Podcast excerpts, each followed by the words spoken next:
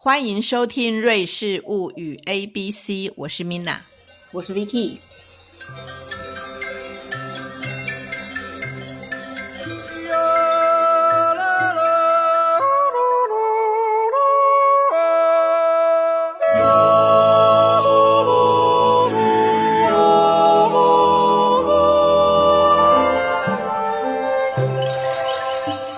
大家好，我们很兴奋的，今天要播出了第二季的第一集《一元复始，万象更新》。那我们找了什么题目呢？找了一个很有趣的阿尔卑斯山的传说故事。对，因为我们又要从 A 开始，呃，做下去做我们的主题，所以我们就选阿尔卑斯山，是因为它就是 Alps，从 A 开头的字开始，然后它又非常的瑞士。所以今天想要跟大家分享几个关于 A 阿尔卑斯山的传说。那就是因为现在天气很热嘛，天气热的时候，大家就应该要听一些鬼故事。所以我们今天想要分享的就是一些比较黑暗的关于山的传说，这样子鬼怪故事，让大家觉得心里一冷啊。其实不是心里一冷，就是觉得山间总是充满。为呃黑暗呐，然后阴森呐，然后甚至它会反映一些呃价值观或者是一些人性，其实充满了各种意涵。对，然后因为这个起源是我在今年春天的时候去看了那个位在苏黎世国家博物馆的一个特展。它就是阿尔卑斯山的鬼怪传说，然后对对对瑞士人来说，鬼怪呢应该不是韩剧那种恐流啊超帅那样子没有，它其实就是长久以来，然后因为人们对自然力量的恐惧，然后这些恐惧的心理投射成很多超自然的现象，然后呢这些超自然现象呢，在这个展里头被归纳为几种形式，就说。它可能有女巫啦，它可能有鬼娃，就是有呃灵异现象的娃娃啊，然后它可能有呃龙啊巨龙，好，就是这些关于这个山里头呃，其实已经有几百年历史以来呃流传的一些传说这样子。那这些传说呢，是怎么样被收集起来的？它被流如何的流传下来的呢？对，因为它是最早是呃口述历史嘛，其实这些都是口耳相传的故事。然后其实是在十六世纪左右开始有一些瑞士本地的作家，然后比如说 Stumfy 或是 Caesar 或者是 w u s t i s t e n 这些，其实对非德语区的人来说，这些作家可能真不太有名气啦。那但是呃，对瑞士人来说，这些作家呢？呃，提供了就是最早期的一些传说的来源，他们是慢慢的把那些口述历史收集起来，把它记下来，然后这种记述的形式，他们叫做 chronicle，有点像纪年 chronicle 这样子。然后其实它也没有很很崇高的那种文学的形式或者是美学，但是它更多的是很朴素的、很草根的一些。呃，故事民俗故事的采集，然后这些故事在十八世纪又被一个自然学者哦留意到，这个学者的名字有点难念，叫 s h o n s e r 然后它其实是，其实它主要是要采集阿卑山一些自然现象或者生物的一些呃知识，但它也顺便向当地人收集了很多民俗故事的传说，所以所以在十八世纪又。多了一些呃史料，然后呢，到了十九世纪，就是一八一六到一八一八年，大家应该都听到听过那个格林童话故事，就是德国的格林兄弟党。然后他们呢，其实呃，因为他们的作品集其实是收集很多各地特，特别是阿尔卑斯山区的一些传说。那其中从瑞士流传而来的故事就包括四十个，所以他们把这个四十个故事收到他们的作品集之后，其实他们自己并没有第一手的瑞士经验，他们都是收集而来，然后把它做一些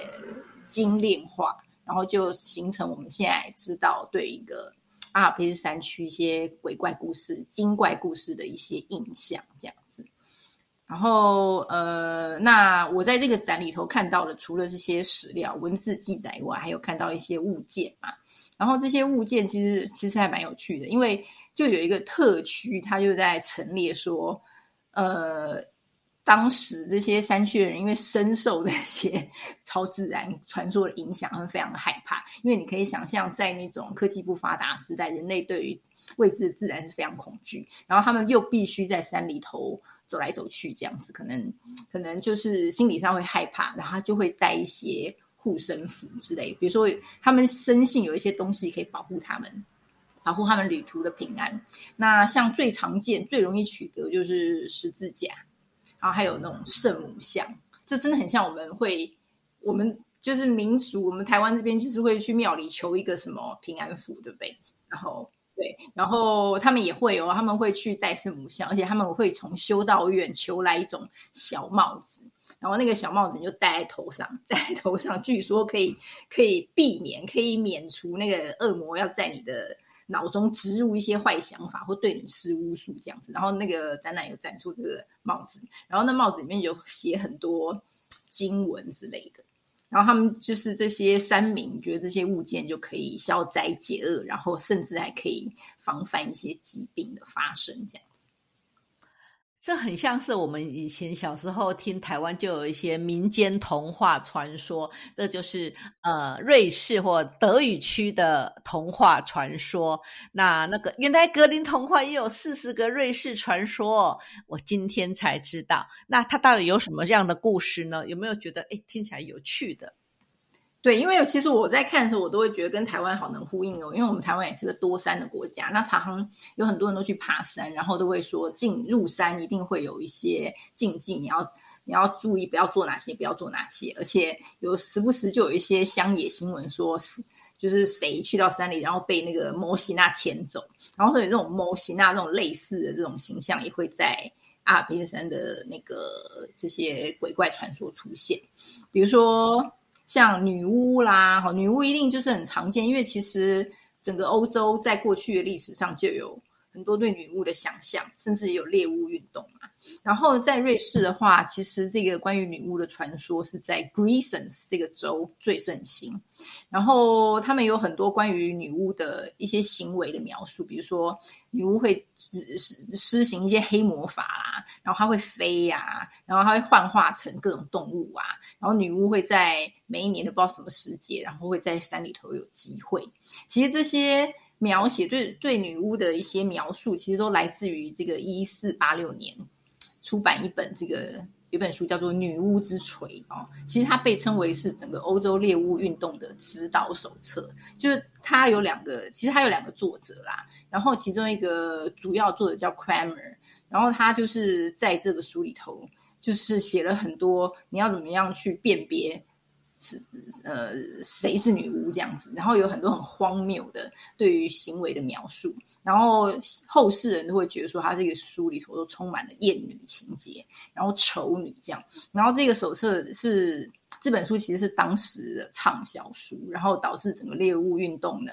呃，在欧洲各地不是有很多审判嘛，审判女巫，然后就就会举出这本书说，哦，就是用它来来鉴别、来辨识女巫该。该怎么样？是指什么样会是一个女巫这样？所以这个这个呃，在 Grison 这个地方流传的这个女巫的传说，都都蛮呃蛮多可以回溯到这本书里头讲的那些行为。然后无独有偶的，就是就是整个猎巫运动不是进行了几百年，然后最后一次女巫审判其实就发生在瑞士的格拉胡斯这个州。然后有一个被称为是嗯欧洲最后一名女巫叫安娜郭迪。这是一七八二年哦，那个时候都已经 启蒙时代，然后就是 其实就是欧洲其他地方都很开化，就是在这个瑞士这个山区还在进行女巫审判这件事情，然后她就是被砍头，就是很可很可怕的方式，好可怕。对，有一个博物馆，就是大家如果有来瑞士有兴趣可以去参观，就是在格拉胡斯这个州有一个安娜郭迪的博物馆，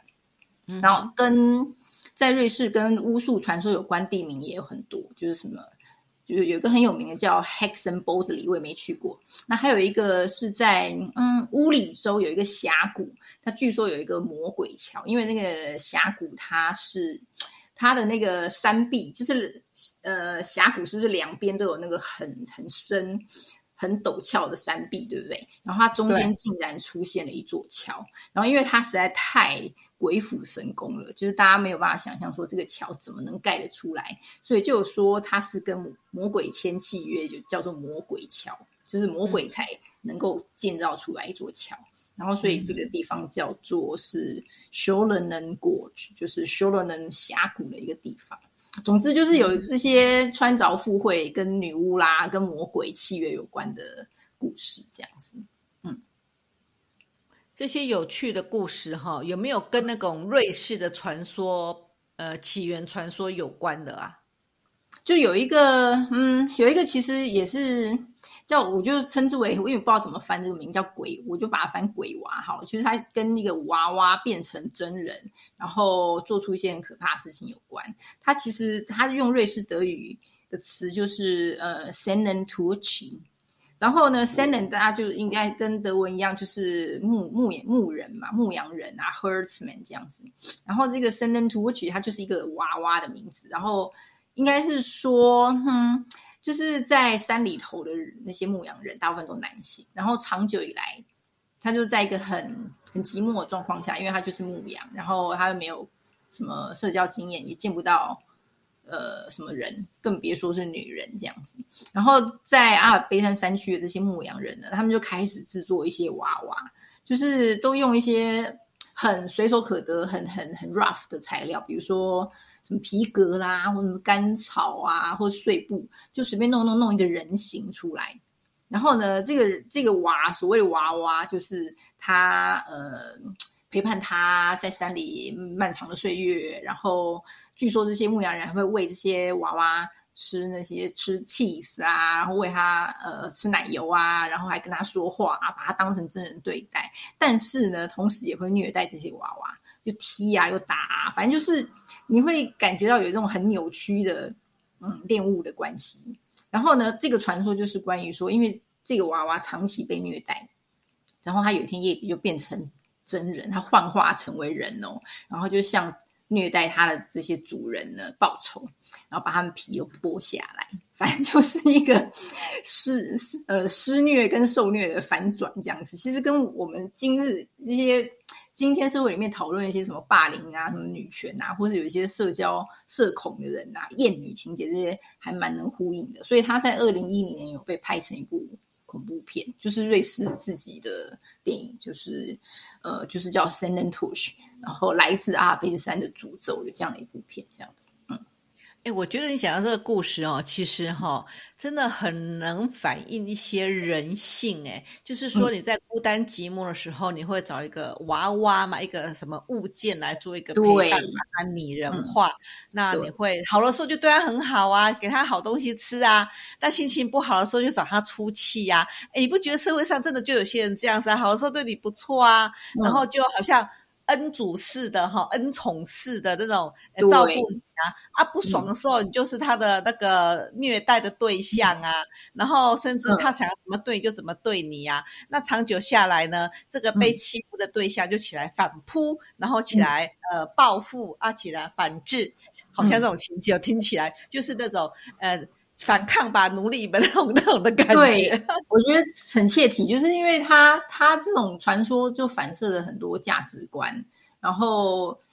而且他是很多心理学 case 的总结，就是恋物啊，或是厌女啊，然后呃社恐啊这些，而且他这个原型就是这个创造出一个娃娃，比如说我们现在都会谈说次文化里头很多宅男会去。呃，去抖内那些虚拟偶像啊，或者是去买那些充气娃娃，其实那都可以回推到有一个嗯，罗马神话，就是古典神话里面有一个雕刻家叫做皮格马里翁，他就是说他爱上了，他是一个很厉害的雕塑家，他就爱上自己雕了一座象牙白的雕像，就是女女人的雕像，然后他才深深的爱上这个雕像，他就跟那个。爱神维纳斯祈求说：“请把它变成真人。”就维纳斯就听到他那么诚挚的要求，是真的把那个雕像变成人。然后他就这个雕雕刻家就跟这个呃雕像成为人，就是结婚生子。就是他就是 非常原初的男人物化女性的那种幻想投射的原型，就是就是来自于神话。然后他以不断各种形式，比如说小说，呃，就是文学啦，然后戏剧、电影啊，都有呼应这种主题。然后在阿尔卑斯山这边，就是以一个很粗糙的娃娃形式来重现这个。这个神话这样子，然后因为我在那个展览里头看到那个娃娃，看起来真的有点有点恐怖诶，它真的很像巫毒娃娃，它不是那个神话里头那种象牙白的雕像，没有光滑，然后完美的女性，它就是一个非常 rough 的娃娃，而且就是透着一种诡异的气氛，嗯。这样才是符合真实的状况嘛？他们在荒郊野外的，怎么能够找到什么精细的什么什么什么什么玩偶呢？这个大概是没有这种东西，非常符合你一个荒郊野外能够所得材料所做出来的东西。嗯，对啊，就就地取材。然后还有一个也是跟呃，也不能说娃娃，它是一种呃小小精灵精怪，叫做托格里。然后我把它翻成睡魔，因为它的传说就是说，这种托格里就是睡魔这种精怪，它会在夜间的时候潜入到你家，就比如说从墙壁的裂缝，或者是呃，因为他们山里头人盖房子不是会用木材嘛，它会从那个木材的孔洞钻进去，然后进到屋子里以后，他就会去坐在睡着的人的胸口上。然后让你窒息，或者是让你做噩梦。那只要人惊醒以后，它就会消失无踪。这真的很像我们俗称“鬼压床”的状态。但是它就是有这种，也有这种传说啦。嗯，听起来哈，真的还是有时候东西方之间的说法哈，是不是人性都有一种到某种共通性？都说哎，我们都可以做个比拟，我们可以可以这种元素，我们可以在东方也找到一个这样的元素。对，嗯嗯嗯。对，然后还有呃，最后一个就是跟那个，我觉得他其实还投射很多珍惜资源、环境永续的概念哦。他的故事叫做 Bloomily Alp，就是繁花盛开的阿尔卑斯山。就是说有一个地主啊，他拥有很大片这种嗯很肥沃、很丰饶的草地，然后开了很多花。那但是因为他长期都在那边挥霍他的资源啊，浪费食物啊，然后对自己的母亲非常的残酷不孝顺啊，但是对他的情妇非常宠爱。注意说情妇啊，不是不是正妻，是情妇哦。所以这个又违反了他们你知道基督教那个那种婚姻的那种制度的那种教义。然后因为他做太多坏事，所以就被上天惩罚，惩罚他的土地呢，从此就变得非常的冰冷，然后呃寸草不生。一片荒芜，然后他自己也变成一种不生不死的怪物，然后永远都在山里头回荡、游荡，然后哭泣、呐喊这样子。所以他就是也是一个很警示意味的传说啦，就是说你要珍惜资源啊，然后你要孝顺啊，然后你要遵守基督教的婚姻观啊，这些就是这些这些道德教训，就对。听起来呢，故事也融合了一些道德的那个教诲的意义在里面。对，对，对，对，嗯，因为这些传说其实，除我们刚开始说是有一些作家把他们采集记录下来，然后呃，这些传说也会被那些传教士或是神父或是牧师在那个呃他们教会讲道的时候。拿来运用，然后他会会在讲这些故事的同时植入他们的宗教的教诲啦，或者是道德道德观这样子。所以呢，呃，比如说像基督教的那种讲道，其实也成为传播这些呃传说的一个很重要的平台，就对了。嗯嗯。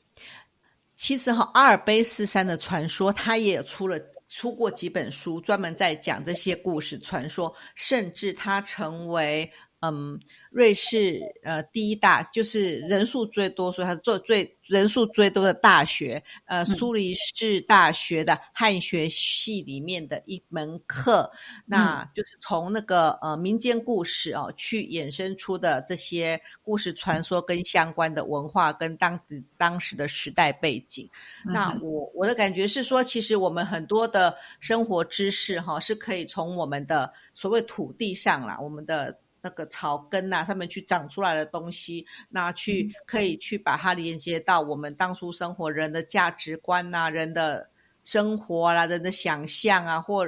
去去引导人们生活方式，呃，嗯会是怎么样的的的框架啊？其实都会是息息相关的。嗯，嗯，对，然后了解这些故事以后，以后我们去爬山啊，或者是在欣赏阿尔卑斯山的风景，可以有另外一种滤镜来看说，哦，其实它看上去很美，白天去爬山都很美，但是呢，它等它天黑以后，然后呃，你置身在一片就是无知，然后你产生的恐惧，就是其实它传达的还是说对于大自然力量的敬畏吧。与其说敬畏鬼神，不如说就是敬畏未知的大自然的力量。对啦，其实鬼神也不知道是否存在，我也不不敢说它不存在啦。不过哈，呃，敬畏自然哈，其实是我们应该要学习，它背后隐含的其实是那种环境保护的概念呢。对，那那我们今天的节目就到这边了哦。那欢迎大家到瑞士来玩的时候呢，想想看阿尔卑斯山的另外一面。嗯哼，那就这样，拜拜。拜拜。